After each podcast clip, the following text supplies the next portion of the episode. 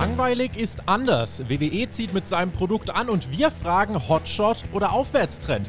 Außerdem Zwischenbilanz nach CM Punks AEW-Debüt. Ist der Hype schon verpufft? Über das und mehr sprechen wir jetzt in einer neuen Ausgabe von Hauptkampf.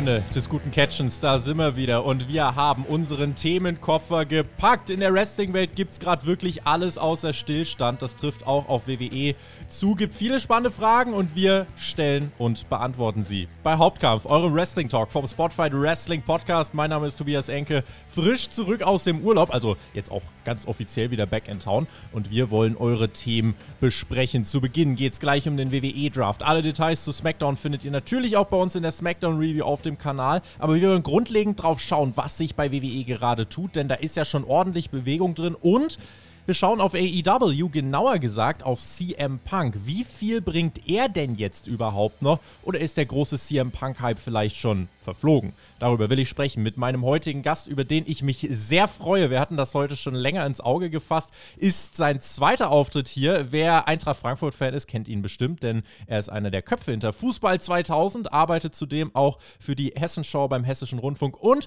podcastet für die Ringfüchse. Ich freue mich sehr, dass er hier ist. Marvin Mendel, finally! Ja, schön, dass wir wieder da sein darf. Vielen Dank, schöne Grüße. Und äh, ja, ich bin gespannt, wie wir heute die letzten ähm, neuen Geschehnisse herausdestillieren und was unsere Meinung dazu ist. Bin mal gespannt, was du so zu sagen hast. Was war eigentlich zuletzt spannender, Bundestagswahl oder die Wrestling-Welt? Oh, schwierig. Also, ähm, das ist echt, das ist echt ein tougher Call, weil im Endeffekt war es beides, ja, was wirklich die letzten Wochen ja sich zugezogen hat bei, bei der Bundestagswahl, ist haben wir natürlich andere Auswirkungen, auch, sage ich mal, vielleicht in negativer Hinsicht, das muss, muss dann jeder für sich beurteilen. Aber ich würde sagen, äh, was mir mehr Freude gebracht hat, das war auf jeden Fall das Wrestling. Bundestagswahl, die hast du ja mitgecovert, deswegen bringe ich ins Spiel den Polit-Talk. Ja, den äh, verschieben wir aber mal auf äh, ein andermal, äh, fokussieren uns auf das, was uns eben Spaß macht. Das ist das, was eben um die Wrestling-Ringe dieser Welt passiert. Und unter anderem, ich würde sagen, starten wir direkt unter anderem, was eben bei SmackDown passiert ist. Dort gab es nämlich den WWE-Draft. Und äh, da startet äh, natürlich so ein Kapitel, das ist so ein bisschen ja, WWE versucht das natürlich wie auch so ein Auftakt immer, wie so ein Saisonauftakt zu inszenieren.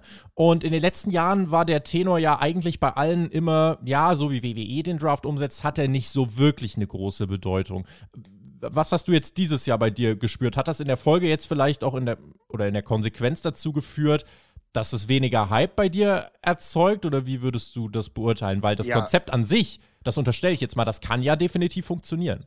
Auf jeden Fall. Also ich glaube, das Konzept ist grundsätzlich nicht verkehrt. Ich bin ja immer noch nicht der allergrößte Freund von zwei, von der Trennung äh, dieser zwei Shows, aber das ist kein Grundkonzept, was wir jetzt erstmal angreifen müssen. Das ist ja jetzt erstmal so. Ähm, ich muss sagen, durch die Vorjahre war ich wenig begeistert, habe aber dann das Gefühl gehabt, gerade wenn ich jetzt äh, mir anschaue, dass, äh, wie sie das bei SmackDown gelöst haben, dass es durchaus besser ist, als ich erwartet hätte, muss ich sagen. Ja, also grundsätzlich bin ich da nicht mehr der Typ, der sagt, oh, was kann da passieren, wie ist möglich, weil wir sehen ja, dass bei großen Events es durchaus immer wieder zu interproportionalen Matches kommt. Ähm, und deswegen ist es ja gedanklich sowieso ein bisschen aufgeweicht. Aber wie die WWE das jetzt bei SmackDown gelöst hat, finde ich, geht mir gar keine schlechte Richtung. Was hat dich positiv überrascht jetzt konkret bei SmackDown? Also, ich, äh, was mir gut gefallen hat, ist, dass sie wieder so ein paar Triggerpunkte gesetzt haben und was ich auch, ja, ich fand die Präsentation tatsächlich auch ganz gut. Also, ich finde, ähm, das ist ein interessanter Weg, das zu demonstrieren, muss ich sagen. In anderen Sportarten ist der Draft ja groß inszeniert und ist ja auch immer eine richtig große Sache. Also der NFL-Draft zum Beispiel ist ja ein, ein Mega-Event. Hier war es jetzt in der, in der Umsetzung war es jetzt so, also es gab äh, wieder einen festgelegten Draft-Pool für den Freitagabend für SmackDown. Äh, es gibt dann eben auch einen festgelegten Draft-Pool für den Montag für Raw. Und die Draft Picks selber, der, der Pick-Prozess sah so aus, dass eben Sonja Deville und Adam Pierce äh, von Karten dann die Namen abgelesen haben. Ich weiß jetzt gar nicht, ob da jeder unbedingt durchblickt, wer ist jetzt eigentlich äh, wer leitet Raw, wer leitet SmackDown? Sind nicht Sonja Deville und Adam Pierce beide bei Raw und SmackDown? Könnte es ihnen dann nicht theoretisch egal sein? Und was man jetzt zumindest mal vor zwei Jahren versucht hat, wenn du dich erinnerst, da hat man ja auch die Sender reingebracht, ne? Fox Stimmt, und ja. das, äh, das USA Network. Äh, da hat man diese, diese äh, aberkomischen War Rooms gezeigt. Äh, das muss man vielleicht nicht machen. Aber ich finde zumindest, man könnte besser inszenieren, dass es wirklich, äh, weil das ist ja das Grundkonzept und die Grundbedingung, wenn du zwei Brands haben willst, die sollten ja dann gegeneinander gestellt werden. Das heißt, die sollten ja sich auch irgendwie bekämpfen wollen.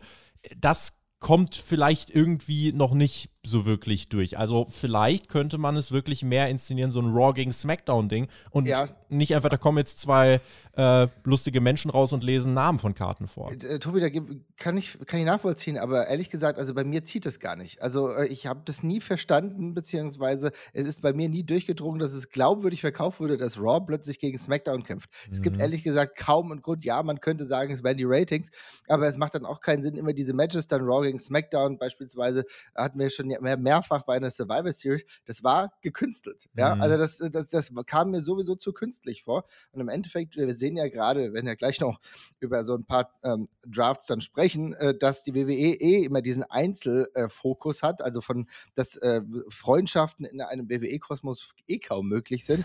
Und deswegen ist es noch absurder, dann so zu tun, als wäre jetzt der ganze Raw-Teil befreundet oder der ganze SmackDown-Teil befreundet.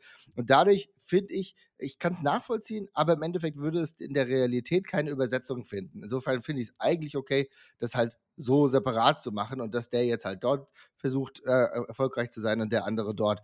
Aber ich gebe dir recht, man könnte das natürlich schon gerade äh, in Sachen ähm, Sender ähm, ja, Background, das könnte man natürlich machen. Also da ist ein bisschen wenig drin. Was mir aber hier gut gefallen hat, ist, dass, dass wir immer gemerkt haben, natürlich, es hängt auch mit SmackDown sich zusammen, dass Pat McAfee ähm, jeden dieser Drafts dann halt euphorisch oder dramatisch begleitet hat und er sowieso einer derjenigen, äh, bei denen ich sage, die tun SmackDown sehr, sehr gut und das hat auch dem Draft sehr gut getan. Der haucht definitiv, also Pat McAfee kann man von halten, was man will, aber haucht definitiv frisches Leben äh, ins Mikrofon. Da kann man, glaube ich, äh, da sind wir uns einig. Ja, also spannende Ansicht. Schreibt uns das natürlich auch gerne in die Kommentare. Wie seht ihr das? Äh, sagt ihr auch, also bevor man da irgendwie künstlich Raw vs. SmackDown äh, initiiert, sollte man äh, vielleicht einen anderen Weg wählen? Sagt ihr, es braucht vielleicht gar keinen Roster-Split? Oder was für Konzepte seht ihr, wo man diese Trennung dann klar und glaubwürdig herausarbeiten kann? Also, dass die Zeit äh, jetzt für euch, um in den Kommentaren aktiv zu werden. Äh, spannend auch, die Änderungen des Rosters werden erst nach Crown Jewel aktiv, also erst mhm. ab dem 22. Oktober.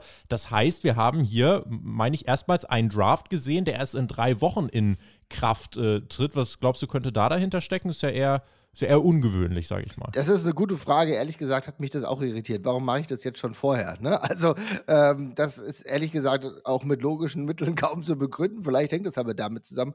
Oder ich gehe davon aus, dass es großartig schon damit zusammenhängt, dass äh, Crown Jewel jetzt größtmöglich irgendwie gepusht werden soll.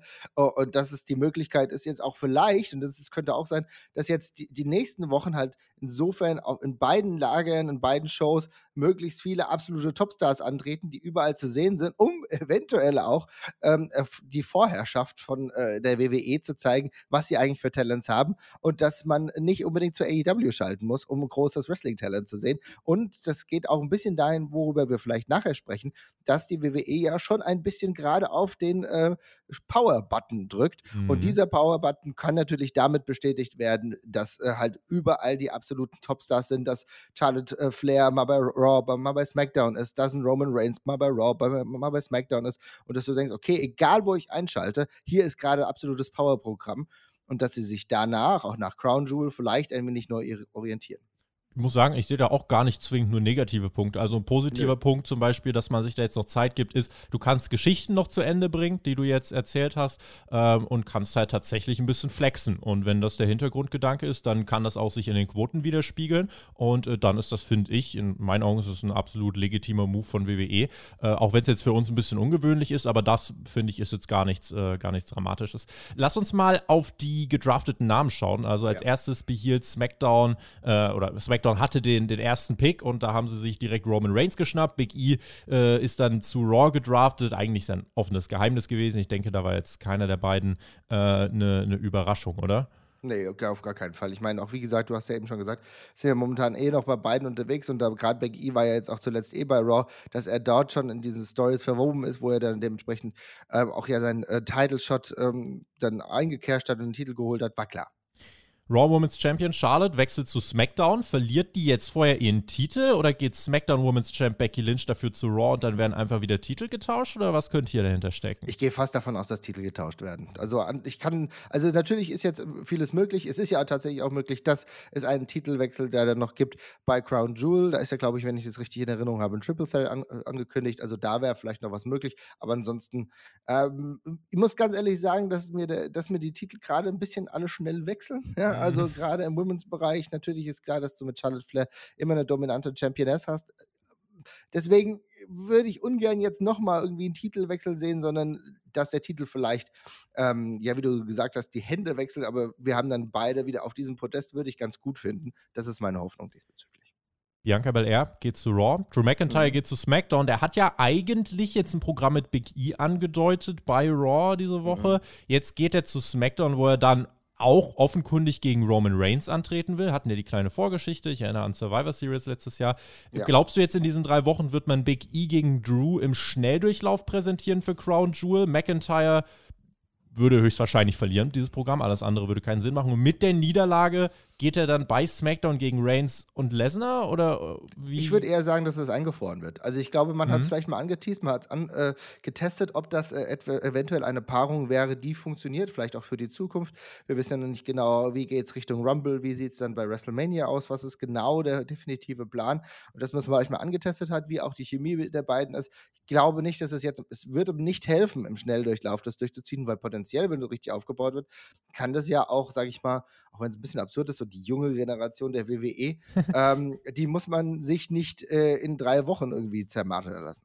Jetzt muss ich tatsächlich gerade mal, weil du das sagst, äh, aus Interesse trotzdem kurz googeln, wie alt die beiden sind. Also, äh das ist ja das, das, das größte Problem, ist, dass beide halt nicht so jung sind, aber wir wissen trotzdem gut, wo Drew McIntyre 36, das geht dann natürlich Und noch. Big E 35, also sind ja. auf jeden Fall noch nicht in der, an der 40 dran. Also haben auf jeden alles, Fall. alles unter 40 ist jung. Das ist alles, das ist bei WWE, das sind die Jungspunde, ja, ja die jetzt dann eben groß angreifen. Ähm, weitere Damen, Riddle und Orton, äh, Tag Team Champions, die bleiben bei Raw. The New Day das, glaube ich, für mich stand jetzt somit die größte Überraschung. Also nach der Reunion bei Raw werden Kofi Kingston und Xavier Woods wieder zu SmackDown gedraftet. Also wir warten jetzt mal ab, was da noch bei Raw kommt. Kann ja auch dann sein, dass vielleicht irgendwie die Usos dann äh, zu Raw gehen. Der Tribal Chief hat dann keine, hat dann keine Lakaien mehr. Ähm, vielleicht gibt es da noch einen spektakulären Tausch. Aber erstmal, dass jetzt äh, New Day dann quasi wieder getrennt wird. Ich habe eigentlich mein Gefühl hat gesagt, eigentlich kannst du mit Big E als WWE-Champion und dann New Day jetzt eben hinten dran,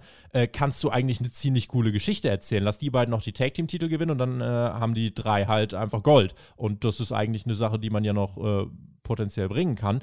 Ähm, war auf jeden Fall ein bisschen irritiert. Fand es sogar ein bisschen schade, muss ich sagen. Ich finde es richtig beschissen, ehrlich gesagt. Also ganz ehrlich, du sagst es ja. Du skizzierst dir die potenzielle Linie, wie man das hätte fahren können. Du hättest ja irgendwann auch mal sagen können: Okay, wir haben jetzt zwei starke Stables in The New Day und The Bloodline. Wäre doch cool. Da hätte man ja auch mal irgendwie was, äh, auch Richtung, ja, also Richtung andere Pay-Per-Views mal denken können. Ne? Äh, mhm. Äh, Trios-Match oder so wäre ja auch irgendwann mal möglich gewesen. Finde ich schade, dass jetzt wieder der Weg gegangen ist und man muss auch hier ganz klar sagen, wir haben die äh, Fanreaktion gesehen bei SmackDown. Ja, auch wenn die WWE das alles schön überblendet mit dieser, ich habe immer noch das Gefühl, dass da so eine Crowd-Noise mhm. drüber ge ge äh, gepustet wird, was ich komplett bitter finde. Sowas muss nicht sein, wenn da Fans sind.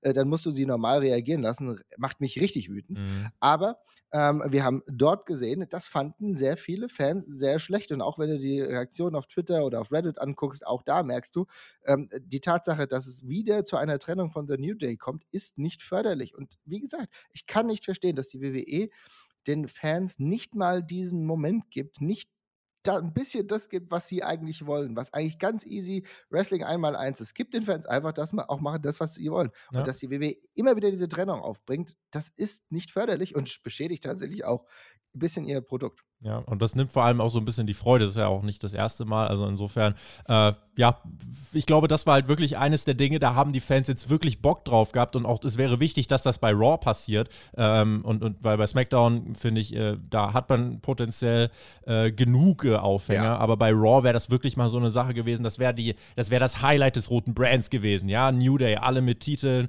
Äh, das ist eigentlich eine richtig coole Geschichte.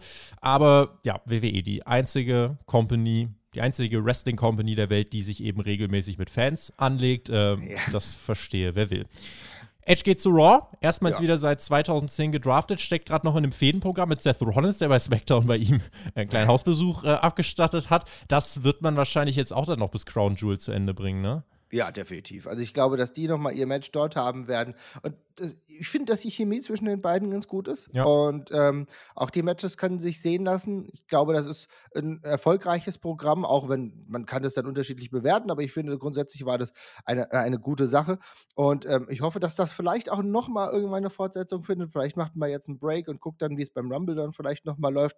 Aber ähm, das ist ich finde es trotzdem cool, dass Edge äh, zu Raw geht. Ich kann mir auch da einiges vorstellen. Und irgendwie ist es ja auch so ein Kind, ähm, der bei beiden natürlich zu Hause ist, aber diese neue Farbe für ihn bei Raw finde ich eigentlich total unproblematisch und gutiere ich. Edge gegen Seth Rollins, muss ich sagen, tatsächlich, glaube ich, gerade meine Lieblingsfehde bei WWE. Also da freue ja. ich mich dann auch auf das Match bei Crown Jewel und dann gucken wir mal, äh, wie das ausgeht und was Edge dann vor allem bei Raw macht. Happy Corbin und Riddick Moss bleiben bei SmackDown. Rhea Ripley und Nikki ASH, äh, die Women's Tag Team Champions, äh, gehen zum roten Brand. Hit Row, das NXT-Team, bekommt ein SmackDown-Call-Up. Über NXT sprechen, sprechen wir gleich, also halt deinen Gedanken. Äh, mhm. Keith Lee bleibt bei Raw. Naomi geht zu SmackDown, die Mysterios zu Raw, Jeff Hardy zu SmackDown und der finale Pick der ersten Nacht, äh, Austin Theory, bekommt seinen zweiten NXT-Call-Up zu Raw. Er war ja schon mal Teil des äh, Messiah Stables, glaube ich, von Seth Rollins sogar. Da war er am Main-Roster unterwegs. Dann ging es nochmal zurück zum gelben Brand und jetzt hat Vince McMahon gesagt, ach doch, der gefällt mir eigentlich ganz gut, holen wir wieder hoch. Ähm, bevor wir über NXT sprechen, vielleicht noch so ganz grundsätzlich, was sticht für dich heraus? Welchen Namen findest du vielleicht am spannendsten jetzt von der, vom ersten Teil des Drafts? Also ich muss äh, sagen, also was du eben noch erwähnt hast, auch wenn wir ja eigentlich gleich darüber sprechen, aber Hitrow finde ich schon cool. Ne? Mhm. Also ich finde, das äh, ist ein interessantes Gimmick, ähm, wo alle auch gut rüberkommen, ja, auch, auch, trotz der Tatsache, dass ich weiß nicht, ob Isaiah Scott überhaupt nochmal seinen Titel verteidigt hat in der letzten Zeit, ja, keine Ahnung, der war ja zuletzt auch ein, North American Champion, ähm, das könnte mal wieder passieren, aber grundsätzlich finde ich, ist das ein cooler Call-Up und die passen auch richtig gut zu SmackDown, die haben also so ein bisschen moderneren Vibe, kann ich mir sehr gut vorstellen. Ich glaube, äh, seit Juni hat er seinen äh, North American Titel nicht mehr vorstellen, verteidigt. Äh, und äh, Isaiah Swerve Scott heißt, glaube ich, nur noch Swerve. Ja, stimmt. Da kann man jetzt auch draus machen, ja, Swerve Power. Ich hab's, äh, ich hab's doch im Ohr. Ja, äh, also das ist auf jeden Fall Hit Row. Dann lass uns, äh, lass uns da äh, drüber sprechen. Also, das ist ein Stable. Ich meine, die NXT-Entwicklung selber machen wir trotzdem gleich nochmal separat, aber Hit Row ist zumindest jetzt ein Stable. Die haben bei NXT, das ist eher noch eines der gefestigteren Dinge tatsächlich gerade. Bei all den neuen Dingen, die es gerade bei NXT gibt, sind die eigentlich noch gefestigter. Ähm, und es gibt einen Grund, warum die bei NXT sind. Also, gerade wenn, wir, wenn ich jetzt zum Beispiel auf BFAB schaue, die hat jetzt bei NXT in dieser Woche, schaut es euch an, wenn ihr mir nicht glaubt, das wahrscheinlich schlechteste WWE-TV-Match des Jahres bestritten. Ja. Und ähm, jetzt zieht man sie halt hoch, weil Vince McMahon trotzdem sagt, ey, die Gimmicks sind cool. Meinst du, das ist jetzt überhastet oder sagst du, naja, in erster Linie ist es ein frischer Wind und im Main-Roster können sie auch trotzdem noch was lernen. Wie, wie stehst du dazu? Also du sprichst BFAB an, die ich ja trotzdem interessant finde. Ne? Irgendwie kommt ja auch aus dem Basketball und äh, sieht da auch nach was aus. Äh, die Raps, die sie ähm, raushaut, sind ja auch cool, aber ich würde sie auch für sie selbst wahrscheinlich eher schützen und sagen, dass sie jetzt erstmal keine Matches gerade im äh, Main-Kader oder Main-Roster jetzt hat und bei SmackDown, das sollte man weiter, sollte man weiter Parallelaufbau betreiben. Ne? Wenn ich sage, dass halt ähm, das Stable so cool ist, dass ich es halt gleich haben will, kann ich nachvollziehen. Äh, dass Hitrow sind auch irgendwie, die haben, die haben was. Und ich ver verstehe das. Zum ersten Mal ist Swerve für mich ein wirklich cooler Charakter. Ich habe den in den äh, Indies schon gesehen. Ich, hab, ich weiß, wie er in Europa unterwegs war. Ich fand den nie so richtig geil. Und da zieht er für mich. Also da hat die WWE schon was Gutes gemacht. Aber es, ist gleichzeitig irgendwie so ein bisschen noch eine Aufbaustelle und daran musst du arbeiten. Ich würde sie auf jeden Fall nicht äh, wrestlen lassen, aber die anderen kannst du ja gehen. Also insofern sie erstmal als Valet und dann reinkommen, dann kann es ja trotzdem funktionieren. Aber sie muss man natürlich schützen. Ich schaue gerade noch in den Draftpool, der sich da für Montag gerade anbahnt. Wir haben da unter anderem noch Namen wie Becky Lynch, Kevin Owens, die Usos, Sasha Banks, Damian Priest, Bobby Lashley, Hurt Business. Shinsuke Nakamura, AJ Styles, Almost, also das sind nur ein paar Namen von denen, die es da jetzt noch äh, aktuell gibt. Ähm, Brock Lesnar übrigens, Free Agent, das haben wir auch gelernt, der darf halt einfach machen, was er will und äh, ich glaube, das, äh, das, kann ihm jetzt auch keiner verbieten. Also ihr könnt ja gerne mal hingehen und Brock sagen, nein, wir möchten das nicht, aber ich glaube, dann zerklatscht er euch. Ähm, wenn ich so auf Raw schaue, also wie gesagt, eine der spannenden Dinge, die man jetzt noch machen könnte, finde ich, wäre die Usos wegzunehmen von Reigns. Und dann kannst du, äh, ich glaube, Sean Ross Sapp hat das auch auf Twitter geschrieben, äh, theoretisch kannst du dann irgendwie die Story bringen, dass Reigns sich jetzt mit dem, mit den Networks anlegt, so ungefähr, und sagt, ich will die aber zurückhaben. Ah, okay. Aha. Irgendwie sowas. Auf jeden Fall wäre das zumindest mal eine spannende Sache, irgendwie Reigns da die, die Usos wegzunehmen. Äh, so bei den anderen Namen für den, für den Raw Draft Pool, was gibt es da noch, was du dir vielleicht wünschen würdest? Mhm das ist eine gute Frage. Also ich finde den, den Punkt, den du jetzt angesprochen hast, dass du sagst, du nimmst die Usos weg, kann man natürlich machen.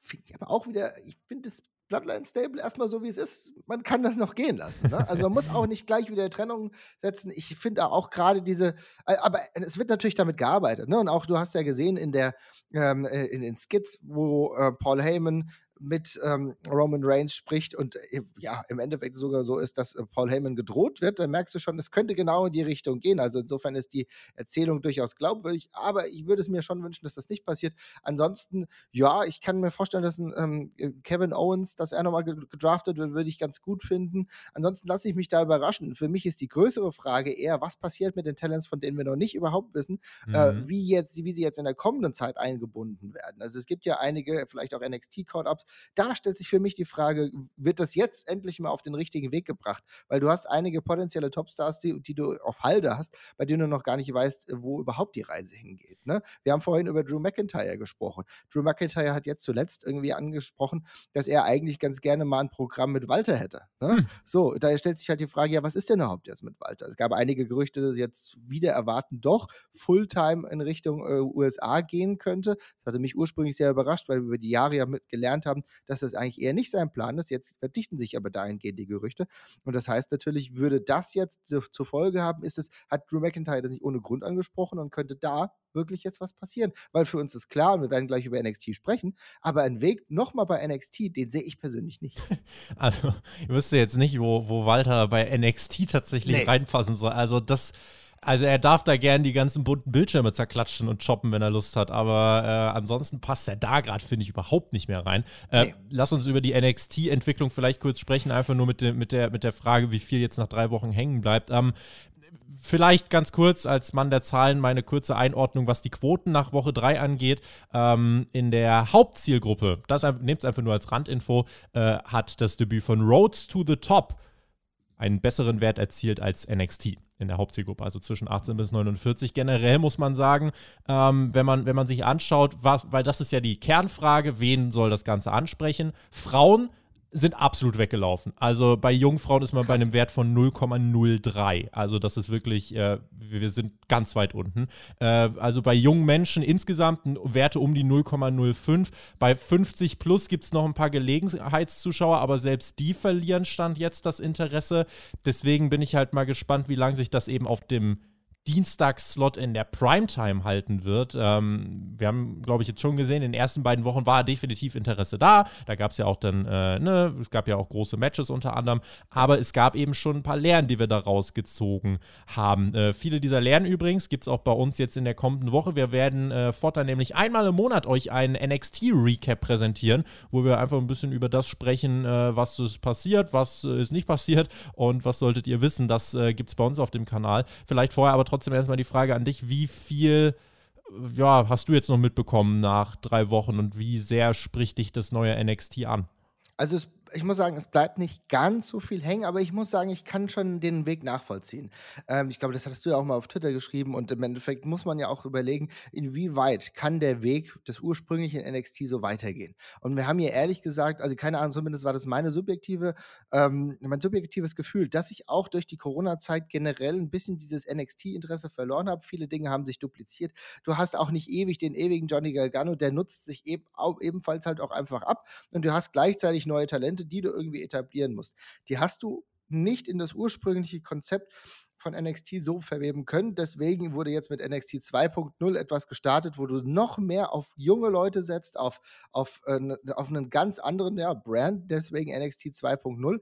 Aber es ist halt auch so, dass du deutlich, deutlich merkst, und das merkst du sogar von, von der Produktionsqualität, dass es hier um ein Ausbildungsprogramm geht. Ne? Ursprünglich wurde ja mal angedacht, naja, vielleicht machen wir neben NXT noch eine Show, genau vielleicht NXT 2.0, die noch mehr diesen Ausbildungscharakter hat. Jetzt ist es halt genau das.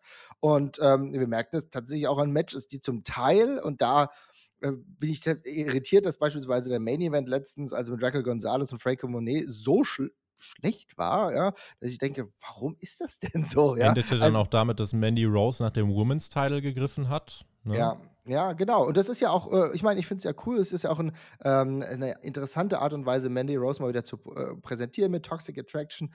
Alles okay, ja, aber ich merke halt sehr, wir befinden uns auf einer ganz anderen Ebene. Das ist mhm. auch ein mhm. ganz anderes Niveau. Wir werden, das hast du, glaube ich, wir hatten, wir hatten ja kurz geschrieben, gesagt, diese 10.000 Personen NXT Takeovers, ich glaube auch, dass die Zeit vorbei ist. Wir bleiben in diesem kleinen Gerüst und es ist als Development okay, aber spricht mich in der Gänze nicht an, auch wenn ich sage, Leute wie Bron Breaker, warum auch immer ich diesen Typ Bron Breaker nenne und nicht einfach Bronson Steiner. Rex Steiner! Alter, ganz ehrlich, Rex Steiner, er sieht aus, er sieht aus wie Scott Steiner, seine Moves waren zuletzt ziemlich crisp. Alter, lass den einfach gehen, dann ist er in einem halben Jahr auf einem Niveau, der sieht ja jetzt schon grandios aus, mhm. dann braucht er nicht mehr lang bei NXT. Mhm, ja? ja. Das finde ich so krass, das finde ich so krass, dass die WWE dann irgendwie so komische Namen gibt. Also niemand würde Breaker mit 2K schreiben, aber gut.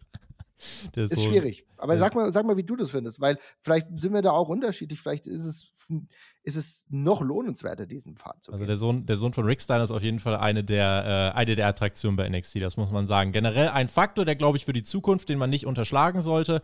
Es war in der Vergangenheit so, Triple H hat NXT gemacht, hat Leute aufgebaut, die wurden hochgeschickt. Vince McMahon wusste nicht, wer das ist und konnte nichts damit anfangen. Jetzt übernimmt Vince McMahon zunehmend die Kontrolle über NXT. Das heißt übrigens auch beim Hit Row Call-Up, ne?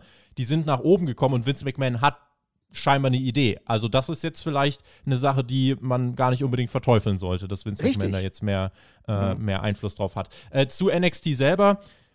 Es sind halt, also man hat jetzt ein zweistündiges Produkt von Menschen, die man teilweise noch nie vorher gesehen hat, mit eher simplen Charakteren, teilweise auch sehr flachen Charakteren, die eben jetzt nach dem Prinzip Learning by Doing, was ja gut ist, lernen am Dienstag in der Primetime. Wie gehen Promos? Wie gehen Matches? Und jeder fängt klein an. Äh, mein erster Podcast war auch nicht gut, aber äh, trotzdem, ne, die zeigen das halt in der Primetime und da sind die Promos noch nicht so schlüssig. Da äh, ist vielleicht dann eben auch ein Match äh, dabei, wo man wirklich sagt, boah, was ist denn, wie, wie ist das denn ins WWE-TV gekommen? Dafür wären eigentlich Hausshows idealer. Äh, die gibt es jetzt aber gerade nicht. Und das Problem ist, dieses NXT, wie es gerade ist, kannst du auch nicht wirklich auf Tour schicken. Denn jetzt mal ganz ehrlich, wer soll sich denn dafür ein Ticket kaufen? Also, du hast gesagt, die Zeiten von NXT mit 10.000 plus sind vorbei. Das auf jeden Fall. Ich wüsste ehrlich gesagt gerade nicht mal, ob sich 3.000 Leute ein Ticket hierfür kaufen würden. Das äh, stelle ich mal schwer in Frage. Deswegen, boah, Du hast auch ehrlich gesagt keine Draws gerade in dieser Art und Weise. Ne? Nee. Du hast natürlich so Leute bei, äh, ich meine, äh, Cruiserweight Champion äh, Roderick Strong, das ist cool. Wir wissen, dass das Potenzial dann da ist für tolle Matches, aber wir müssen jetzt auch nicht so tun, als wäre das jetzt der Moneymaker. Wir müssen auch nicht so tun, als wäre jetzt ein Cameron Grimes, den sie wirklich in der, Vergangenheit gut aufgebaut haben, wo wir auch über, drüber nachdenken, ist es vielleicht überhaupt noch der, die richtige Brand für ihn? Könnten wir ihn auch schon mal woanders hinsetzen? Weil er wurde ja gut aufgebaut. Ob man ihn jetzt objektiv gut finden muss, das weiß ich nicht. Aber wenigstens ist da was passiert. So, und äh, aber trotzdem sind das alles keine Moneymaker. So, das ist, und deswegen, das wirst du nicht hinbekommen. Und es gibt auch kaum Fäden, glaube ich, bei denen es so easy ist, so viele Leute in die Sitze zu bekommen. Und ich, das, die werden in diesem kleinen Bereich bleiben das hat natürlich auch einen Vorteil, dass du beispielsweise mit Joe Gacy, der jetzt so eine, so eine Anti-Woke-Gimmick bekommt, Mhm. dass du wenigstens die Möglichkeit hast, sowas aufzubauen. Weil ganz ehrlich, ich habe Joe Gacy in den Indies gesehen. Ich finde den, als der letztens, äh, letztes Jahr oder vor zwei Jahren äh, bei der WXW war, äh, fand ich das in Ordnung, ja, aber so richtig juckt hat er Jetzt mich versucht er nicht. gerade irgendwie ein bisschen Kevin Owens nachzumachen. Und Ja. da ist so die Frage, also Kevin Owens gibt es ja schon. Wir brauchen ja Mhm. keinen zweiten, der nicht ganz so gut ist, sondern der sollte ja was Eigenes versuchen. Es ist halt, es ist ja auch viel probieren. Es ist ja eben auch Ja. viel finden. Und das ist, das ist ja auch gut, das ist ja auch richtig. Die große Frage ist, ja, das ist ja das, was über allem schwebt. Muss das in einer zweistündigen TV-Show am Dienstag um 20 Uhr passieren? Oder wäre da nicht besser, dass das einmal die Woche von mir aus eine Stunde oder zwei Stunden auf dem Network kommt? Das ist halt, ja, ich weiß nicht, weil im TV wirst du trotzdem irgendwie immer einen gewissen Quotendruck haben, äh, auch wenn das USA Network und WWE natürlich eine sehr lange Partnerschaft haben. Aber es ist halt im Moment, glaube ich, nichts, was eine klare Zielgruppe anspricht. Und das ist halt einfach das, das Kernproblem. Ja, das ist genau das. Und ich weiß auch gar nicht, ob die WWE gerade weiß, was ihr Kernproblem ist. Du hast den positiven Fakt angesprochen, dass es natürlich so ist, dass dadurch mit einer Stringenz, dass Vince, äh, wenn er mehr Kontrolle über NXT hat, auch gleichzeitig weiß, was er damit zu tun hat, wenn er sie hochzieht. Ich finde aber, dass das trotzdem nur ein bisschen unausgegoren ist. Das muss ich zeigen. Gut, könnte aber sein, dass dieses Exposure für die ganz jungen Talente äh, passiert. Dann musstest, müsstest du dir aber mehr Gedanken machen, was im Main-Roster passiert. Mhm. Ähm, weil jetzt wird es gerade besser. Wir haben ja das schon angedeutet, aber da war ja auch lange Brachland. Und wenn ich überlege, wie lange es gedauert hat, bis du für Keith Lima einigermaßen Charakter gefunden hast, das geht ja gerade in die richtige Richtung. Und da gibt es ja auch, ähm, da, gi- da gibt's ja auch Verbindungen zu früheren Wrestlern, äh, die ihm auch irgendwie helfen oder ihm noch mehr Charakter geben sollen. Das finde ich alles in Ordnung. Aber es hat sehr, sehr lange gedauert. Bei NXT UK weiß ich gerade, äh, bei NXT weiß ich noch gerade äh, gar nicht hundertprozentig, ähm, in welche Richtung es geht und wen du dann pushen willst. Du siehst, Braun Breaker ist auf jeden Fall einer der wenigen. Aber wir müssen sehen. Und selbst Tommaso Ciampa als Champion ist eigentlich auch schon Fehler in der Brand. Schauen wir mal, wie sich dort weiterentwickeln wird. An dieser Stelle kommen wir von NXT erstmal wieder zurück in Richtung Main Roster, gehen in den äh, oder schließen den ersten großen Block dieser, dieser Hauptkampfausgabe ab, gehen in den zweiten, der sich da nennt Hotshot oder Aufwärtstrend. Hängt ja auch gewissermaßen vielleicht so ein bisschen mit dem Draft zusammen. Da gab es ja auch einige Signale. Äh, Aufhänger des Themas, beziehungsweise warum es von euch vielleicht so hoch gewotet worden ist. In den letzten vier Raw-Ausgaben, äh, wenn ich mich nicht verzählt habe, zehn Titelmatches, äh, dazu Stipulation-Matches, also auf jeden Fall, das ist die Message dahinter, deutlich mehr Bewegung als in den Monaten davor. Jetzt wurde WWE ja lang dafür kritisiert, dass eben Raw zu uninteressant ist und jetzt passiert mal endlich was und einige, äh, Marvin, werfen jetzt WWE auf einmal Hotshot vor. Was denn nun? Nee, ach ja, ich finde es, ja, kann man immer machen, aber das ist, die Sache ist, ich finde es manchmal irritierend, wenn auf der einen Seite Dinge kritisiert werden und dann werden sie anders umgesetzt. Dann werden die Leute dafür kritisiert, dass es halt ein bisschen mal in die Richtung geht, was ähm, die Kritiker angesprochen haben. Also ich finde es in Ordnung. Na klar ist da momentan viel heißes Eisen dabei und da wird auch mal was rausgehauen. Tatsächlich ist es aber auch spannend genug, überhaupt mal ein Drei-Stunden-Programm einigermaßen erträglich zu machen. Das schafft ja die WWE gerade bei Raw, äh, was wir über Jahre hinweg, und das- ich glaube, so ehrlich können wir sein, wirklich über Jahre hinweg eigentlich nicht gesehen haben. Und wenn ich mir dann äh, Raw mal angucke und denke, okay, alles klar, allein zwei Big E-Matches, gut auf, also äh, guter Erzählstrang in diese ähm, Geschichte, warum nicht? Ich finde es in Ordnung. Ich merke aber schon, dass sie offenbar gerade spüren, dass sie mit einer anderen Promotion zu kämpfen haben und dementsprechend auch delivern müssen, damit nicht jeder das Gefühl hat, okay, ich, ähm, auch ich würde mir den eher auch in einer anderen Promotion wünschen, was übrigens auch nicht der Fall ist. Deswegen, ich finde es cool und das sorgt dafür, dass das Programm insgesamt interessanter wird. Selbst ein Damien Priest, bei dem ich sehr skeptisch war, hat sich für mich gut eingefunden in seinem US, äh, United States Title Picture. Also insofern, das nehme ich schon mal positiv wahr. Was ist der Auslöser dafür? Also bei Raw muss ich sagen, jetzt gerade die letzte Ausgabe, für mich persönlich war das die beste Raw-Ausgabe seit äh, vielen, vielen Monaten. Ähm, und ich meine, man kann WWE vieles vorwerfen, aber eben diese Langeweile, die es da gab, die gibt es jetzt gerade nicht mehr. Was glaubst du, ist da gerade passiert? Warum, warum sagt WWE jetzt auf einmal, oh, jetzt machen wir dann doch mal was? Wie, wie kommt man jetzt zu dem Entschluss? Weil da hätte man ja früher drauf kommen können. Ja, das ist richtig. Ich glaube aber, das alte m, Mittel trägt hier schon Früchte. Und zwar das alte Mittel, was du nicht hundertprozentig beeinflussen kannst, mittelbar schon, dass du jetzt entweder eine Konkurrenzsituation hattest. Und, und da hast du eigentlich die ganzen letzten Jahre nicht wirklich eine Konkurrenz gehabt. Du hast mit Impact natürlich eine andere Promotion gehabt, wo es ähm, Wrestler gab, die wo hinwechseln konnten. Natürlich New Japan, aber das ist alles weiter.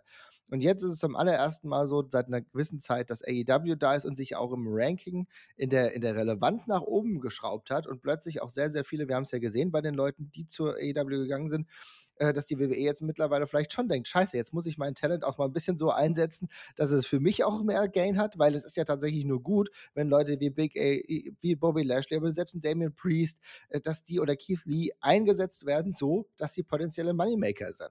Und genau das ist, glaube ich, der Weg, dass damit beide Produkte besser werden, dass diese Konkurrenzsituation jetzt hergestellt wird. Und ich glaube, dass die WWE jetzt auch merkt, vielleicht sogar vom Network aus, dass es gewisse unzufriedene Elemente gibt äh, und dass die jetzt auch alle herangehalten werden, ihr Produkt ein bisschen besser zu gestalten. Würdest du das, was da aktuell passiert, würdest du das als Panikreaktion betiteln? Oder glaubst du, nee, da steckt schon trotzdem noch ein System dahinter? Also, ähm, weder weil das, ist, weil das vielleicht nur, um es klarzustellen, also ja. Hotshot bzw. Panik würde voraussetzen, OWWE macht einfach mal ganz viele Dinge, ohne zu wissen, was sie tun, einfach nur um was zu machen. Äh, jetzt ist unsere Aufgabe, drauf zu schauen und zu fragen, ja, ist es denn einfach nur undurchdacht oder steckt tatsächlich ein System dahinter? Nee, also ich glaube, dass es nicht undurchdacht ist, weil ich glaube, dass es da fast zu viele Stellen gibt, ähm, die das in der Vergangenheit ja undurchdacht gemacht haben. Also wenn wir uns die Raws davor angucken, da, also so, so vor vier Monaten, also da haben wir gemerkt, okay, wie undurchdacht vieles ist, wo ähm, überhaupt nicht darauf geguckt wurde, wer hat, wie viele Matches wurden verloren von einer Person und dann hat sie trotzdem wieder einen Title-Shot bekommen. Also ähm, ich glaube fast eher, dass es gerade in die Richtung geht, dass man das Produkt einfach versucht anzuziehen und eine Stringenz reinzubekommen und auch einen Erzählstrang reinzubekommen. Ich glaube, dass das eigentlich bei einer, dass jetzt plötzlich wieder mehr Leute auch Backstage angezündet sind, dass Backstage äh, jetzt geht es auch darum geht, eine stringentere Erzählhaltung zu haben. Ich glaube, dass einfach jetzt gerade gemerkt wird, okay, es gibt eine Konkurrenzsituation, jetzt muss ich auch, jetzt muss ich auch wieder wach werden. Ich glaube, es ist einfach so ein Wachwerden und gar nicht so ein Hotshot, weil es zeigt doch im Endeffekt nur, was in der WWE möglich wäre. Bei den Weeklies wurde ja der WWE-Titel zuletzt mehrfach aufs Spiel gesetzt. Bei Extreme Rules hingegen nicht. Generell Extreme Rules in der breiten Masse eher als irrelevanter, dieses Jahr ja fast sogar eigentlich nicht B, sondern sogar schon C Pay-Per-View dann wahrgenommen. Am Tag darauf bei Raw äh, hat WWE fünf Titelmatches und dazu noch ein paar Stipulation-Matches rausgehauen. Ähm, was signalisiert WWE damit? Denn äh, einige ziehen ja jetzt dann auch durchaus den, den Schluss daraus, hm, Weeklies sind vielleicht gerade sogar wichtiger als äh, Pay-Per-Views. Äh, ist das überhaupt so umsetzbar? Ist das problematisch oder siehst du es eigentlich ganz anders? Das ist eine interessante Frage, die ich mir nach Extreme Rules auch gestellt habe. Ich habe irgendwie das Gefühl, die WWE hat ja ehrlich gesagt viele ihrer Pay-per-Views ähm, ich will nicht sagen demontiert, aber natürlich auf ein anderes Podest gehoben. Ja, denn, wenn sie nicht äh, gerade in Saudi-Arabien stattfinden. Genau, das ist so diese interessante, das ist sehr interessant, dass es da eine Distinktion gibt, ne? dass das irgendwie Crown Jewel jetzt mittlerweile einer der absoluten Top-Pay-Per-Views ist, was ich immer noch absurd finde. Aber klar, Extreme Rules ist dann halt, hat ein eigenes Theme, muss man ja sagen, dass, es, dass immer irgendwas Absurdes passiert. Ja? Also äh, sowohl Ray Ray, der irgendwie letztes Jahr sein Auge verloren hat, ähm, und dieses Jahr ist es halt irgendwie der, der Fisch namens Baylor, der dann ähm, irgendwie rum, ja, zum Leben erweckt wird in merkwürdigen Konstellationen. Es ist schon so, dass du merkst, ähm, dass da wenigstens ein Theme wichtiger ist, vielleicht, als dass jetzt Top-Titel verteidigt werden. Aber ich finde, so eng wie diese Pay-Per-Views gedrängt sind, ist das gar nicht schlimm. Ich würde mir beispielsweise auch noch mehr wünschen, dass es überhaupt gar nicht um äh, im Main Event vielleicht gar nicht um Universal Title oder so geht, sondern dass du sagst, na, also im Main Event da ist dann der United States Title. Könntest du auch machen. Hast du auch früher schon bei ähm, äh, Clash of Champions in der WCW gemacht, wo dann einzelne Titel, Mitkader-Titel am Ende verteidigt wurden. Kann man auch so gehen. Ich glaube, für die allermeisten ist es gar nicht mehr so dramatisch, weil, wenn du WWE regelmäßig verfolgst, dann hast du halt Peacock. Und ob du dann bei Peacock äh, dann diesen absoluten Banger ähm, hast oder du hast mal so ein zwischendrin Pay-Per-View, ist für die allermeisten weniger wild. Die ich Milliarde glaube, hast du halt über die fünf Jahre. Das oder ist so. genau der Punkt. Du musst ja nicht mehr eine krasse Pay-Per-View-Rate erzielen, also eine, krasse, äh, krasse Buy-Rate, sondern du weißt, das läuft ja auch so durch. Dann kann ich natürlich andere Erzählungen dann auch positionieren dort. Traust du WWE jetzt zu, dass sie dieses Niveau oder dass sie zumindest das Vermeiden von Langeweile, dass sie das jetzt eine Weile durchhalten äh, können. Also ich habe ja gerade schon gesagt, die letzte Raw-Ausgabe war äh, eine der besten seit vielen Monaten. Hält man dieses Niveau jetzt? Wir haben jetzt mit Saudi-Arabien natürlich, wir haben Goldberg gegen Lashley, wir haben Lesnar gegen Reigns. Ähm, also das sind ja wirklich äh, Matches, die ein Kaliber haben vom SummerSlam, von einem Royal Rumble, vielleicht sogar einer WrestleMania. Ähm, das heißt, da ist ja jetzt auf jeden Fall erstmal zumindest für die nächsten Wochen was im Köcher flacht es danach ab oder glaubst du, nee, WWE wird jetzt schon dann, gerade wenn es ins nächste Jahr geht, wenn es den Rumble im Stadion gibt und so weiter, äh, glaubst du, da gibt es viel zu holen oder erwartet uns jetzt gerade, wenn es in Richtung vielleicht TLC geht im Dezember oder gibt es da doch wieder so ein Loch? Also das Loch hast du ja fast immer äh, im November, Dezember gefühlt, ja, dass du ähm, immer so ein kleines Tief gehst, bevor du dann halt Richtung Rumble dann wieder auffährst. Mal schauen, ob die WWE das dann irgendwie überbrücken kann. Das Potenzial hast du aber ich, ich bin unsicher. Ich weiß es gerade selber nicht. Ich habe so das Gefühl, dass sich schon momentan sehr viel auf Crown Jewel ausrichtet. Und wichtig wird dann die Zeit danach sein. Aber potenziell, vom Potenzial ist es auf jeden Fall so, dass du es durchaus halten kannst und dass du vielleicht auch mal längerfristige Erzählungen durchtragen kannst mit ein paar neuen Charakteren, ähm, die du ja immer noch im Köcher hast. Also ich kann es mir vorstellen, aber ich bin natürlich sehr, sehr skeptisch. Es hängt aber auch gleichzeitig mit meiner extremen Skepsis beziehungsweise äh, bezüglich drei Stunden Raws zusammen. Weil mhm. ich, ich kann mir in der Regel drei Stunden Raw nicht geben. Ich finde es unerträglich. Und natürlich ist es für die Leute, die in den USA sind, einfach easy, weil die schalten dann irgendwie den Fernseher an, daddeln halt so nebenbei und dann ist es vielleicht nochmal was anderes, dann ist es halt so Second Screen Entertainment. Für die Leute, die sich Raw dann gezielt angucken, ist es schwierig. Also auch das, was du oftmals noch machen musst. So. Ich mhm. gucke mir dann irgendwie die Zusammenfassung dann bei The Zone an. Für mich funktioniert auch das. Aber das Potenzial haben sie. Die Frage ist, ob sie diese Stringenz durchhalten. Und da bin ich immer noch am Zweifeln. Auch was die Macht von Vince McMahon anbelangt. Auf einer Aufwärtstrendskala von 1 bis 10, wie optimistisch gestimmt bist du, dass die nächsten Monate das Niveau halten? Sagen wir mal 10 heißt, Niveau wird gehalten und übertroffen und die 1 heißt, es gibt einen totalen Abfall. Ich glaube nicht, dass es einen totalen Abfall gibt und deswegen. Äh, Eins ausgeschlossen? Ich, ja, äh, bin ich schon äh, latent optimistisch, weil, wenn wir mal ehrlich sind, die haben sich jetzt auch so von Storylines, von der Stringenz auch echt gefühlt drei Jahre ausgeruht. Ja? Und wenn sie jetzt ja. mal ein Programm bis WrestleMania hinbekommen, ähm, weil sie das Talent haben, weil sie immer noch gute Road Agents haben, weil sie, äh, glaube ich, ich setze es mal auf eine 7. Oder komm, ich bin mal optimistisch, ich sage eine 8. Ich kann mir oh. einigermaßen realistisch vorstellen, dass sie das jetzt halten. Um, ähm, und ich hoffe, dass nicht nur Crown Jewel jetzt der Hauptträger ist, dafür ein einigermaßen stringentes Programm auf die Beine zu stellen. Den WWE-Hype werden wir also im Auge behalten und mal gucken, wenn wir uns das nächste Mal sprechen, wie sich das dann entwickelt hat. Der Hype um eine andere Person interessiert euch auch und ist unser letztes Thema, bevor wir eure Fragen beantworten. CM Punk ist bei All Elite Wrestling. Großes Debüt bei Rampage. Äh, wir erinnern uns, alles ist explodiert. Fast 10 Millionen Klicks allein mittlerweile auf YouTube. Rampage am Freitag auf Platz 1 gebracht. Seitdem, was hatten wir? Ein gutes Match gegen Darby Allen bei All Out. Ein ordentliches Match gegen Powerhouse Hobbs beim Grand Slam, einige Auftritte als Kommentator und aktuell eine ja, vielleicht noch laufende Fehde gegen Team Tess, wobei jetzt bei Rampage von CM Punk in einer Videopromo die Andeutung kam, dass er gern jetzt auch mal gegen große Namen ran will, hat eine große Zielscheibe auf seinem Rücken und ist sich dessen bewusst. Ist die Frage jetzt natürlich, wie geht's weiter? Aber die Kernfrage, die wir zum Anfang stellen wollen, wie viel äh, ist jetzt bei dir gerade konkret noch vom Hype des CM Punk-Debüts bei AEW noch da? Ist ähm, genau so, dass ich sagen muss, das war klar, dass es in eine andere Richtung geht als beispielsweise bei Daniel Bryan bzw. Äh, Brian Danielson. Und äh, es war klar, dass wir eine andere Erzählung insofern bekommen, denn CM Punk ist ja so lange raus im Vergleich zu Brian Danielson, der halt eigentlich noch frisch im Saft war, dass ich mir nicht vorstellen konnte, dass genau die gleiche Erzählung, Heldenerzählung äh, bei CM Punk passiert, der dann einfach kommt und gleich die Top-Gegner vorgesetzt bekommt. Und wir haben ja gesehen, wie lange dieses Match gegen äh, Darby Allen war. Und wir haben auch gesehen, gegen Power Hobbs ging es auch eine ganze Weile und er hat sich auch schwer getan. Er war dann zwischenzeitlich bei beiden an, am Rande einer Niederlage. Und das heißt, dass ich glaube, äh, dass der absolute Hype natürlich erstmal ein bisschen vergangen ist, weil die Leute sich daran gewöhnen müssen, dass CM Punk nicht die Dominanz hat, die sie ihm eingeräumt haben. Aber es ist ehrlich gesagt die realistische Erzählweise. Und ich bin gespannt, ob die, ob die AEW es schafft, diese realistische Erzählweise durchzutragen. Aber ich glaube, er will das ja selber so. Und er hat ja gleich im zweiten oder ich glaube im zweiten Interview gesagt, ja, ähm, ich weiß, in ein paar Wochen wird dieser Hype vergangen sein, deswegen nutze ich ihn noch so, wie es mir möglich ist und feiere das jetzt hier die ganze Zeit mit euch. Und er, er wusste natürlich, in welche Richtung das geht. Und die Frage ist, für mich eigentlich gesagt nur, wann kommt der Heel-Turn? Weil ich glaube, dass es so darauf hinausläuft, dass er jetzt mit diesem neuen Statement, wo er gesagt hat, ja, er weiß, ne, Big Target und er will jetzt gegen die Großen ran, das, sind, das werden seine ersten Niederlagen.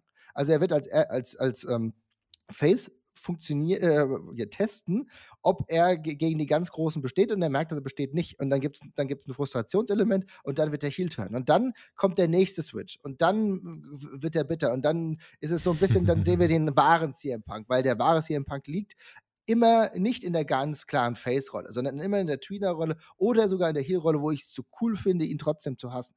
Also genau dahin werden wir kommen. Und dann wird es dann vielleicht irgendwann die Erzählung, vielleicht gegen äh, Daniel Bryan oder beziehungsweise Brian Dennison, ich bin so WWE geprägt die letzten Jahre, ja, wird es dann so geben. Also ich glaube, es ist eine andere Stufe und es ist aber gleichzeitig gut, dass du nicht zwei hast, die irgendwie parallel fallen, sondern eine unterschiedliche Erzählstruktur hast. Ich glaube, so wird es laufen. Aber klar ist, dass natürlich der allererste Hype so ein bisschen verflogen ist, wohl wissend, dass sie es selber wussten. Mensch, da hast du ja einmal alles vorskizziert, dann können wir den Blocker jetzt an dieser Stelle beenden.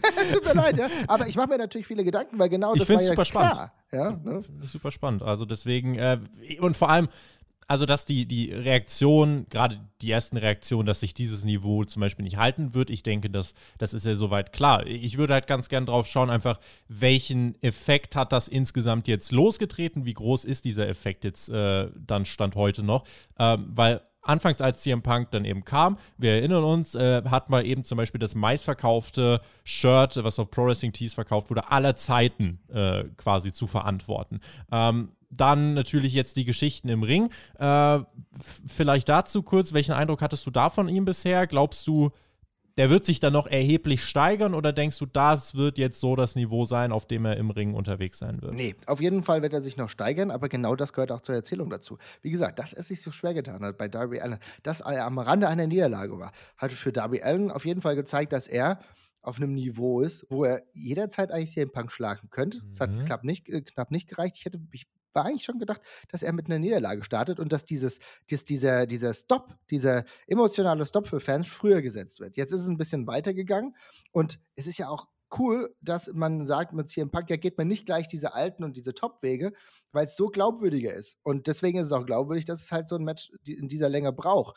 Natürlich, über, also man könnte über das Powerhouse Hobbs Match beispielsweise qualitativ sprechen, sagen, ja, da waren so ein paar Dinge dabei, die haben mir nicht gefallen und da ging es vielleicht wirklich zu lange. Mhm. Aber ich glaube, dass das zu dieser Reise von CM Punk dazugehört. Und er es trotzdem schafft, immer noch seine, äh, seine Verkäufe zu ziehen. Und wenn, wenn der Pop am Anfang kommt, dann ist es immer noch okay. Aber du merkst halt, dass die Fans eigentlich was anderes gewohnt sind. Und da wird jetzt erstmal nicht alles das eingecasht. Zum ersten Mal würde ich sagen bei AEW, was man sich als Fan erhofft. Ich hoffe, dass diese Erzählung recht behält.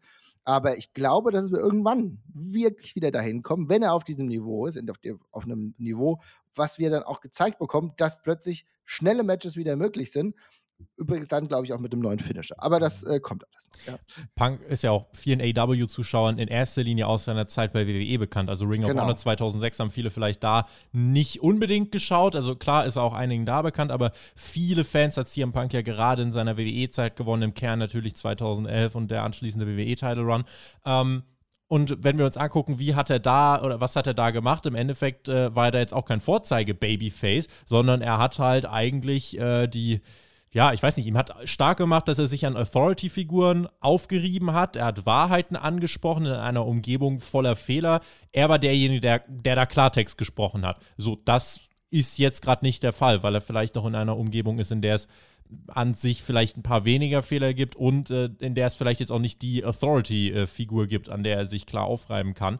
Ähm, deswegen ist natürlich jetzt die, die Sache, also Stand jetzt, bringt man ja mehr diesen Ring of Honor CM Punk äh, hervor, mhm. nicht diesen WWE CM Punk, weshalb dann vielleicht auch einige sagen, ja, okay, das ist jetzt gar nicht das, was ich mir unbedingt erhofft habe. Ähm, und natürlich eben, weil eine Authority-Figur fehlt, wird es jetzt auch nicht eine 1 zu 1 Kopie dessen geben. Äh, ich bin auch dafür, dass es ein neuer Weg wird. Ich bin vor allem dafür, dass CM Punk äh, sich in seiner Entwicklung, genauso eigentlich wie du es skizziert hast, schon auf diese Art und Weise weiterentwickeln muss. Was jetzt nicht geht, ist einfach die ganze Zeit, ja, ich bin der Veteran, ich will gegen die Jungen ran und dann catch ich gegen die und gewinne knapp und dann fahren wir nach Hause. Und ich genau das, genau das hast du ja gerade gemerkt, weil es genau der Punkt ist, ähm, weil jetzt sagt er ja, ne, er, er, will jetzt gegen die Arrivierten hier antreten. Ne? Mhm. Ist, genau, weil du hast es jetzt ein bisschen gefahren und du hast ehrlich gesagt Hobbs damit geholfen, noch relevanter zu werden und Darby Allen, der eh auf einem guten Niveau war, fand ich, war in der Kürze sogar eine ganz gute Erzählung. So, jetzt biegst du aber ein und jetzt erzählst du, okay, jetzt Punk, okay, jetzt habe ich halt das gemacht, jetzt geht's nach vorne. Ne? Ja. Ehrlich gesagt, so ein bisschen parallel zu dem Versuch, den er bei erfolglos im MMA-Business gestartet hat. So. Es hat auch nicht geklappt. Und äh, jetzt ist halt die Frage, schafft es? Und du hast vollkommen richtig gesagt, es gibt keinen Weg, mit den Authorities zu kämpfen, weil äh, dieses Spiel so nicht so funktioniert. Also es gibt keinen Vince McMahon vergleichbaren und äh, Cody Rhodes, der steckt immer noch in anderen Fäden. Ja, also da wird er dann auch nicht dafür gebraucht. Das heißt also, Punk braucht eine neue ja, Reibestelle. Und da ist halt die Frage, wer wird's jetzt? Also du, wir haben das Omega-Programm äh, mit äh, oh, Daniel Bryan, beziehungsweise immer noch Brian, Brian, Danielson. Es ist die Hölle, dass ich das immer noch sage. ähm, geil, das kriege ich auch nicht mehr los. Ähm, äh, also da wird's, äh, die, die Frage ist, geht es vielleicht eher so eine Jackson-Richtung, das kann ich mir vorstellen. Das, aber das wissen wir nicht, das müssen wir noch abwarten. Du brauchst einen Reibepunkt und da bin ich gespannt. Es könnte auch sein, dass es einer von wirklich älteren Wrestlern ist, den sich äh, CM Punk jetzt irgendwie vornimmt. Wäre auch möglich. Mal gucken, müssen wir sehen. Ich denke tatsächlich, also sowas wie Punk gegen Omega sollte man sich nicht entgehen lassen, wenn man es noch zeigen kann. Vor allem, da kann Punk, also da kann AW, finde ich, auf mehreren Ebenen ähm, profitieren. Äh, weil, ganz ehrlich, da kann er dann auch verlieren, aber dann kann Punk A im Ring mit einem Kenny Omega, glaube ich, nochmal die beste Leistung sein, im, im, Herbst seiner Karriere auf die Beine stellen. Dann hast du auch wirklich Leute, die sagen: Mensch, dieser Punk, der kann es ja doch noch. Gleichzeitig wenn Kenny Omega gewinnt, ah, diese Stars von AW sind halt einfach besser. So, ja. und dann kann er danach immer noch mal gegen die Jungen gehen, verbittert und sagen, oh, jetzt will ich es aber noch mal beweisen. Und dann hast du eben die Story, ah, die junge Generation, sie ist eben langsam dann doch besser als Punk. Ein Jungle Boy, ein Sammy Guevara, ein Ricky Starks, sie sind eben dann jetzt doch besser. Das wird der Plan down the road sein. Wichtig ist nur, dass er das Ganze mit seinen Promos, weil am Mikrofon ist er nach wie vor sehr stark, dass er da kreative Wege findet, um immer einen kleinen Twist einzubauen, dass es nicht immer Schema F ist, sondern dass es immer kleine Geschichten gibt, dass es auch nicht immer derselbe Aufbau ist mit ich sitze am Kommentatorenpult und werde attackiert. Da muss schon mehr Substanz rein, aber das traue ich ihm zu. Da brauchst du halt ein paar Ideen, aber dann sind, glaube ich, die Pläne, die wir jetzt skizziert haben, down the road, ein Weg, wie CM Punk trotzdem für AEW einen Mehrwert haben wird. Dennoch wir halten fest, der Hype, der am Anfang da war, der ist nicht mehr so groß. Und wer am Anfang gedacht hat, CM Punk kommt zurück und wird Match of the Year-Kandidaten bei AW auf die Beine stellen, das wird nicht der Fall sein. Dafür gibt es dann Leute wie, ähm, wie Brian Danielson. Den Punkt, den ich aber auch noch machen will, Punk ist jemand, der sich jetzt gerade sehr mit der Promotion identifiziert und das ist wirklich wichtig. Der will mit denen was auf ja. die Beine stellen. Ich denke nicht, dass für ihn gerade an allererster Stelle steht, kommt am ersten äh, des Monats kommt da mein Paycheck, sondern ich denke, der will schon einfach wirklich ein Teil einer Company sein, die immer und immer erfolgreicher wird. Und so muss man vielleicht auch festhalten, ist Punk im Moment für die Außenwirkung der Company ein Stück weit wichtiger, als jetzt wirklich im Ring da die geilsten Matches der Welt auf die Beine zu stellen. Ähm, und eben, wenn man es mit dem Charakter organisch aufgreift und vielleicht wirklich irgendwann in Richtung eines Turns geht, dann finde ich, hat man da auf jeden Fall noch mehr als genug Möglichkeiten, um da etwas zu erzählen. Da wird einiges passieren, sage ich dir. Und ich glaube auch, dass wir irgendwann äh, werden wir diesen diesen sinuierten Superkampf auch haben, der sogar auch wieder äh, Brian Danielson gegen CM Punk heißt. Oder vergesst mir Hangman Page nicht. Der mm, wird nochmal eine Rolle spielen. Hm, der wird nochmal eine Rolle spielen. Ah, da freuen wir uns auch drauf. Also der fehlt ja gerade noch bei, bei allem, was wir da gerade erleben. Insofern äh, ja, das ist immer noch die große, große Geschichte, die da im Hintergrund äh, wabert. Ein Thema, was ihr noch mit reingevotet habt, ähm, was ich jetzt hiermit so ein bisschen verknüpfen will, weil wir natürlich auch wissen wollen, welchen Effekt hat CM Punk.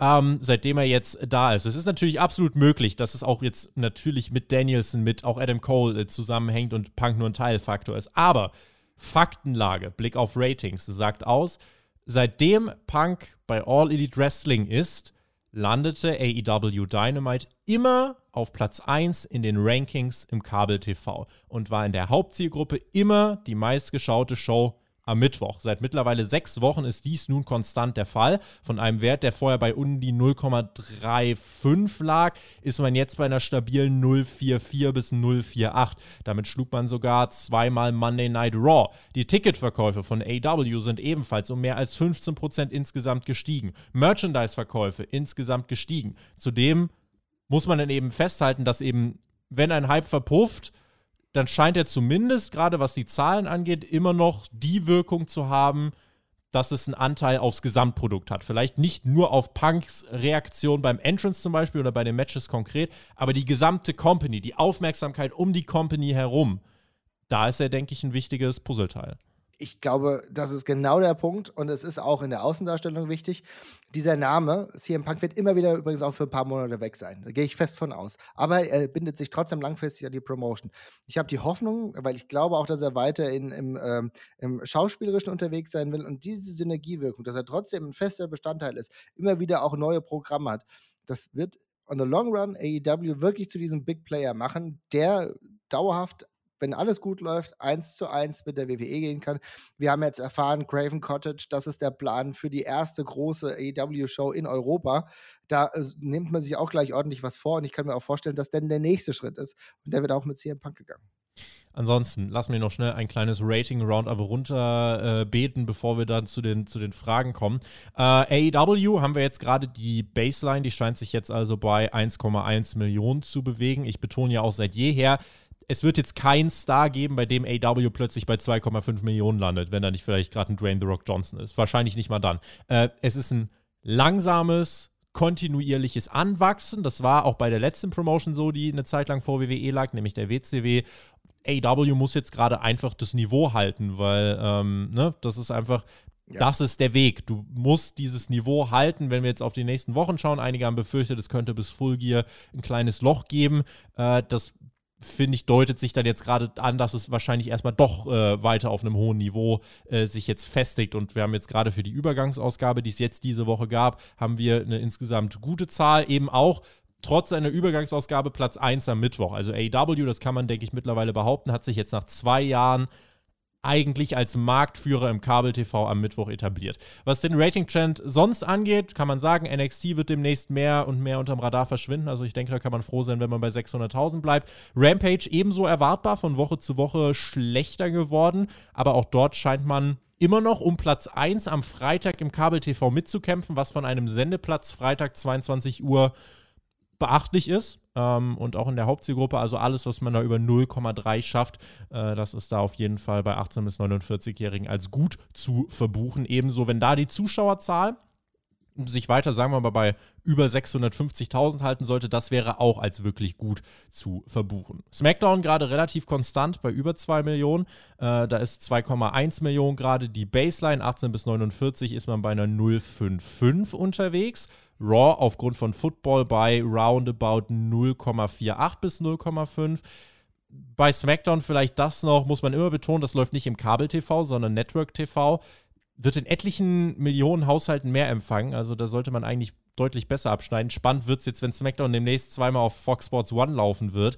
Äh, das ist dann, und, und, da der Vergleich mit AEW wird dann halt spannend, weil äh, Fox Sports One ist halt ein bisschen kleiner als TNT, aber ist halt eigentlich fast ein besserer Vergleich als die Network-Sender. äh, insofern da ja, gucken wir mal, was da sich noch ergeben wird und ansonsten äh, die anderen Trends, die wir festhalten können, bleiben. AEW gewinnt vor allem bei jüngeren männlichen Zuschauern. WWE hat eine Bank bei Zuschauern über 50 und bei weiblichen Zuschauern ist Raw und SmackDown immer noch deutlich überlegen. Also Marvin AEW muss äh, zwangsläufig mehr weibliches Publikum ansprechen. Vielleicht auch mit einer besseren Frauendivision. Ja, man baut Oder mit mehr Hook. Auf. Ja, genau, das kann auch sein. Oder mit mehr Hook, auf jeden Fall. Hook würde auf jeden Fall funktionieren. Aber ich finde das spannend. Und das zeigt natürlich auch, man kann ja die WWE viel kritisieren, aber was immer noch einigermaßen eine Bank ist, ist die Women's Division, die sie aufgebaut haben, wo starke Charaktere unterwegs sind. Und das fällt natürlich, auch wenn dieser Aufbau langsam stattfindet bei AEW, das fehlt halt noch. Und das ist noch nicht in diesem Maße. Und ich glaube, vielleicht hängt das ein Stück weit damit zusammen. Ansonsten, klar, die ganzen sexy Boys müssen halt noch weiter rumtouren. Ne? Kommen wir zu den Fragen, die kommen von euch, sexy Boys and Girls. Unter anderem äh, hat Zero Cool 87 gefragt, wird NXT zurück aufs Network wandern, wenn der Vertrag mit dem USA Network ausläuft? Das müsste wahrscheinlich im Herbst nächsten Jahres der Fall sein. Was glaubst du, wie entwickelt sich's? Also ich würde sagen, ziemlich sicher. Ähm, das ist auch, das wirkt gerade wie ein absolutes ähm, äh, ja, Network-Programm. Und ich kann mir ehrlich gesagt nicht vorstellen, dass es nochmal einen größeren TV-Deal dafür gibt. Ich sage ganz klares Ja. Ich hoffe zumindest. Also ich finde, fürs Produkt wäre es besser, wenn es auf dem Network laufen würde. Insofern wäre das tatsächlich auch der Wunsch, den ich dann hätte. Tom schreibt uns, hallo, äh, hallo Tobi, hallo Marvin, ich hoffe, euch geht's gut. Tobi, du hattest einen schönen Urlaub, hoffe ich. WWE möchte ja nächstes Jahr acht Stadionshows veranstalten. Was ist eure Meinung dazu? Würdet ihr ein Pay-Per-View außerhalb der USA befürworten? Äh, ich erinnere daran, ne Marvin, es ist ja gerade geplant nächstes Jahr, soll noch nicht final stehen, aber wohl ein Pay-Per-View in Wales, irgendwie Richtung Cardiff, hat WWE wohl vor. Hätten wir da Bock drauf? Grundsätzlich auf jeden Fall. Ähm, Cardiff war ja ursprünglich glaube ich, auch mal ein äh, Takeover, ne? Wenn ich mir richtig. UK Takeover, genau, ja. Der UK Takeover hat auch damals gut funktioniert kann mir schon vorstellen, dass wenn äh, sie das durchziehen, dass es auch auf jeden Fall, es wird seine Tickets verkaufen, allein weil ich glaube, dass viele Leute äh, danach dürsten. Und die letzte Kurz, äh, die, die, letzte Kurzstrecke, die sie gemacht haben, äh, beziehungsweise ähm, Showstrecke, sie waren ja für ein paar ähm, Tage in UK, die lief auch sehr gut, sehr gutes Fazit, auch die Shows müssen wohl ziemlich gut gewesen sein und waren auch ebenfalls ziemlich gut besucht. Also wir merken, das war vielleicht so der erste Tester mal wieder zurück nach UK und wenn du es dann dementsprechend auf der Insel dann machst, kann ich mir schon vorstellen, dass das funktioniert. Es ist trotzdem gewagt, aber ähm, auch hier, wenn wir dann merken, dass es sich diese Konkurrenzsituation dann wieder auf UK verlagert, könnte das gewinnen. Die Frage ist nur, was machst du dann jetzt in der Zeit? Und das, das wollte ich noch irgendwie mit reinbringen. Wir werden es jetzt nicht großartig thematisieren können mit dem UK-Talent, was du bei NXT UK hast, rumsitzen sehen, ähm, die tatsächlich sehr, sehr gut performen, aber darunter leiden, dass sie momentan immer noch ohne Zuschauer antreten. Das Produkt kann ich trotzdem aktuell äh, jedem empfehlen, mal, das ist ja relativ kurz, eine Stunde NXT UK reinzugucken. Das, die machen erstaunlich gute Arbeit dafür, dass es niemand schaut. Mehr Stadionshows heißt auch, man muss mehr Tickets verkaufen. Und wenn wir schon nicht äh, den, den Grund haben, dass WWE sagt, wir müssen Tickets verkaufen äh, vom, vom Pay-Per-View-Aspekt her, weil man das Geld von Peacock garantiert hat, dann sind Stadionshows das Ding. Denn mit einer Show wie Extreme Rules wirst du zum Beispiel keine 40.000 ins Stadion bekommen. Da hat man gerade mal äh, 9.000 in einer Halle bekommen. Also insofern äh, Mehr Stadionshows heißt, es müssen mehr Tickets verkauft werden, heißt, es braucht größere Cards. Das finde ich grundsätzlich gut. Äh, ob wir eine Saudi-Arabien-Show brauchen, ich brauche sie nicht. WWE will aber Geld und insofern werden sie es weitermachen. Das wird auch jetzt noch ein bisschen bleiben.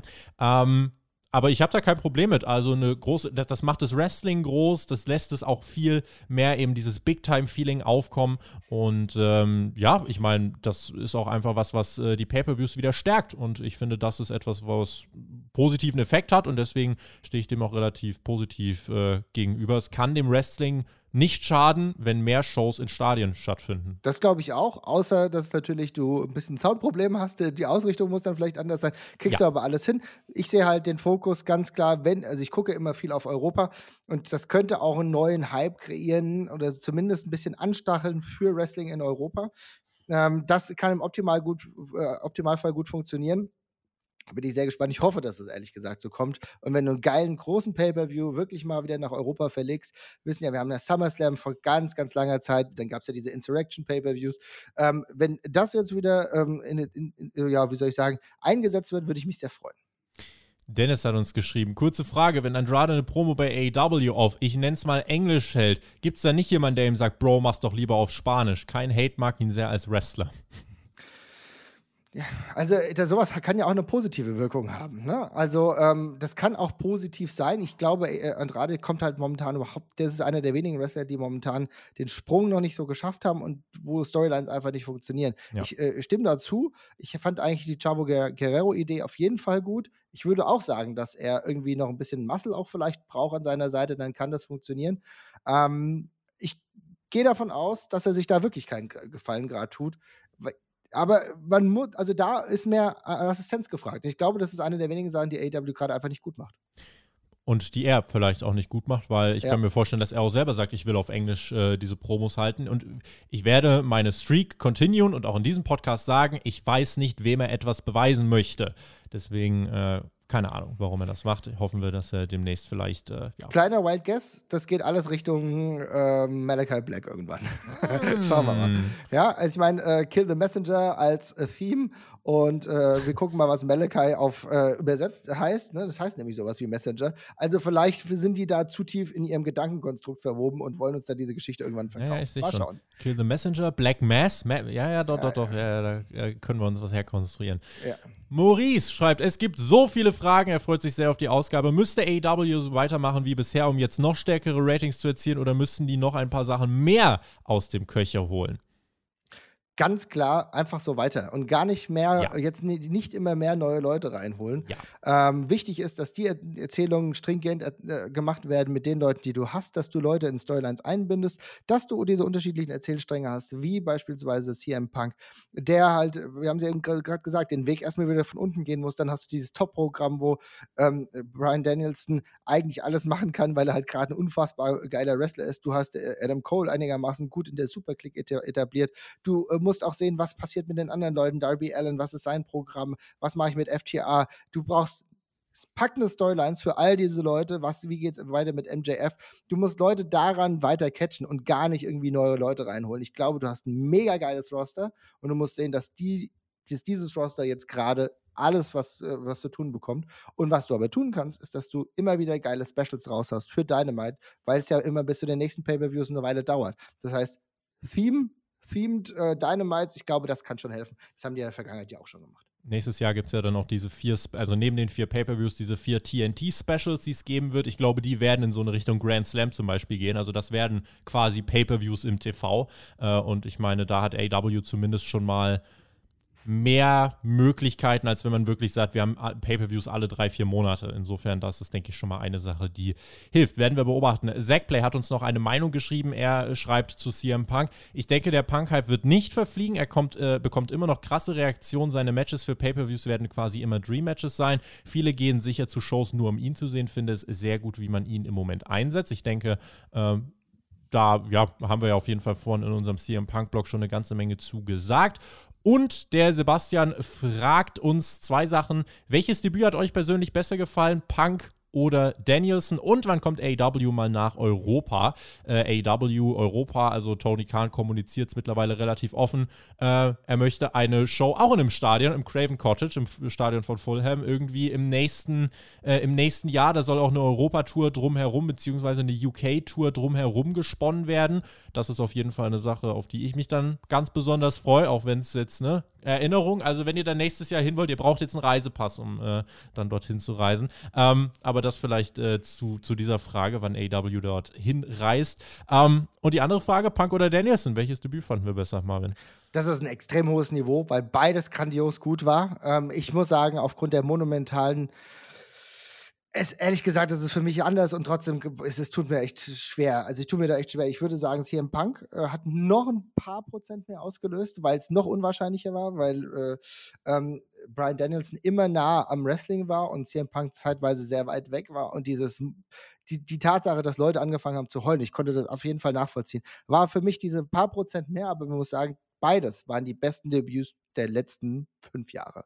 Minimum. Also das Minimum. war herausragend. Die Art und Weise, wie du bei Brian Danielson erzählt hast, ja, jetzt kommt er raus und dann kommt Adam Cole und du denkst, also Tatsächlich, jetzt, mm. wenn man jetzt die Frage stellen würde, wer hat den besten Start bei AEW von den beiden, würde ich, also Nee, ganz ehrlich, wenn man mich fragt, Punk oder Danielson, ich würde sagen, keiner von beiden. Ich würde sagen, tatsächlich Adam Cole hat mich am meisten am positiv überrascht mit seinem Debüt bei AEW. Einfach weil er, weil da macht gerade einfach alles mehr und mehr Klick. Du merkst, der passt ja. dahin, der ist happy, er ist mit seinem Theme wirklich eine Attraktion, seine Matches sind richtig stark. Ja, Punk und Danielson wirklich bockstark. Äh, Danielson insgesamt vielleicht über die Zeit, seitdem er da ist, äh, nochmal ein Hauch, äh, Hauch besser vielleicht als Punk. Aber Adam Cole ist für mich gerade einer der auch ganz großen Gewinner dieses Wechsels, muss ich sagen. Ich glaube, dieser Wechsel kam zur richtigen Zeit für ihn. Natürlich nie im Hauptprogramm großartig unterwegs gewesen, der WWE er fasst aber, er, vielleicht hat er schwieriger Fuß gefasst, muss man auch sagen, ne? Körpergröße und so weiter. Und ich glaube, er kann jetzt so wunderbar positioniert werden. Das tut ihm sehr gut. Also insofern, mhm. und ich finde ihn auch interessant und er hat vielleicht ähm, eine der besten ähm, AEW-Only-Themes. Also, um, wenn es darum geht, ne? Also, die mhm. haben sich wirklich für seine Theme was überlegt und das passt wie die Faust aufs Auge. Das ist auch sehr, sehr positiv. damit Marvin, würde ich sagen, mit ein bisschen überziehen, aber ich meine, Hauptkampf hat zwei Wochen pausiert, machen wir den Deckel drauf auf diese Ausgabe. Vielen lieben Dank an euch fürs Dabeisein. Äh, du kannst dich schon auf die Abmoderation äh, vorbereiten. Vielen lieben Dank auch an dich, dass du mit dabei warst. Ich hoffe, wir äh, hören uns äh, wieder demnächst. Würde mich auf jeden Fall sehr freuen. Ihr da draußen denkt dran, Kommentare zu schreiben und auch äh, einen Daumen nach oben da zu lassen. Raw Review kann ich euch ans Herz legen. Dort äh, wird es nochmal um den Draft gehen. Generell haben wir vor, euch zum Draft noch ein kleines Special zu bringen. NXT Review äh, könnt ihr euch drauf freuen jetzt nächste Woche. Neues Logo haben wir auch noch. Wer da in den Shop möchte und äh, vielleicht da ein paar neue Items äh, sich anschauen möchte mit dem Podcast-Logo, kann das gerne tun. Und damit haben wir die Litfaßsäule des äh, Podcasts äh, des Podcasts auch noch abgefrühstückt. Und ich verbleibe wie immer mit GW, genießt Wrestling. Und wen es betrifft, bis nächste Woche. Marvin, dir vielen Dank, alles Gute. Ciao. Ihr Lieben, vielen, vielen Dank, dass ich dabei sein durfte. Es hat mir großen Spaß gemacht und ihr wisst wie immer, auch Euro-Wrestling ein bisschen beim Ringfuchs.